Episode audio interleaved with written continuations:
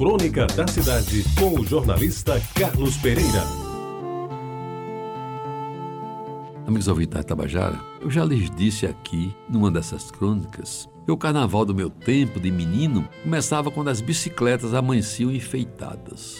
No sábado pela manhã, dava gosto ver os adornos em papel celofane que cobriam os raios das rodas. O vermelho, o azul, o amarelo e o verde predominavam. Além dos raios coloridos, os ciclistas também faziam soar um barulho que aumentava com a velocidade das bicicletas e era típico do carnaval de Jaguaribe. Pois bem, o carnaval de antanho era emoldurado pelos blocos dos sujos, pelos estandartes dos ursos em busca de notas de mil réis e principalmente pelo mela-mela.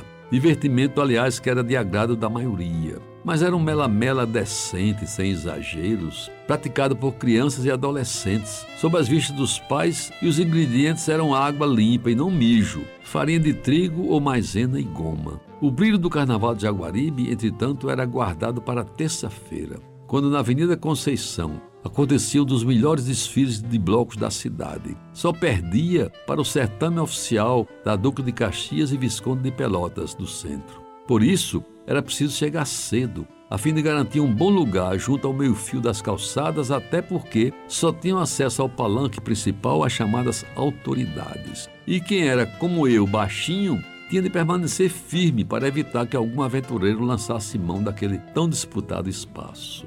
Amigos ouvintes, todos os blocos que desfilavam no centro da cidade passavam obrigatoriamente pela Avenida Conceição. Jaguaribe jactava-se de ter o melhor carnaval de bairro, embora que, para tanto, tivesse que gastar uns trocados a mais na compra de taças para os melhores, blocos, tribos indígenas e escolas de samba.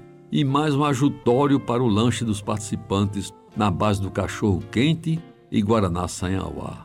E eu lembro bem dos Piratas de Jaguaribe, o grande bloco do bairro, que era composto por gente local e que, por serem todos conhecidos, granjeava os maiores aplausos, vindos dos parentes e amigos, principalmente que assistiam ao desfile. De Jaguaribe também era a escola de samba Noel Rosa, cuja sede ficava na Floriano Peixoto, e que no ano de glória ganhou o desfile oficial da prefeitura no centro da cidade, sendo recebida na Conceição com intensa festa, saudada por milhares de pessoas. Havia ainda a festejada tribo indígena africanos da Torrelândia, sempre muito aplaudida, e cuja exibição levava suspense à plateia, principalmente quando os guerreiros encenavam a chamada Dança da Morte. Dizem, aliás, que certa feita o ritual foi executado com tanto realismo que um dos índios foi ferido de verdade, golpeado pelo tacape do inimigo, tendo se levado às pressas para o hospital de pronto-socorro. O ponto principal do Carnaval de Jaguaribe era, sem dúvida, a apresentação do Clube Esquadrilha V, que saía na terça-feira à tarde de sua sede na rua São Miguel, lá na Cidade Baixa e depois de desfilar na Duque de Caxias, descia a Vasco da Gama e ingressava na Conceição já depois das oito da noite. Ninguém arredava o pé. Todos se comprimiam para ver o carro alegórico que representava um avião completo, com cabine, fuselagem, asas e trem de aterrissagem.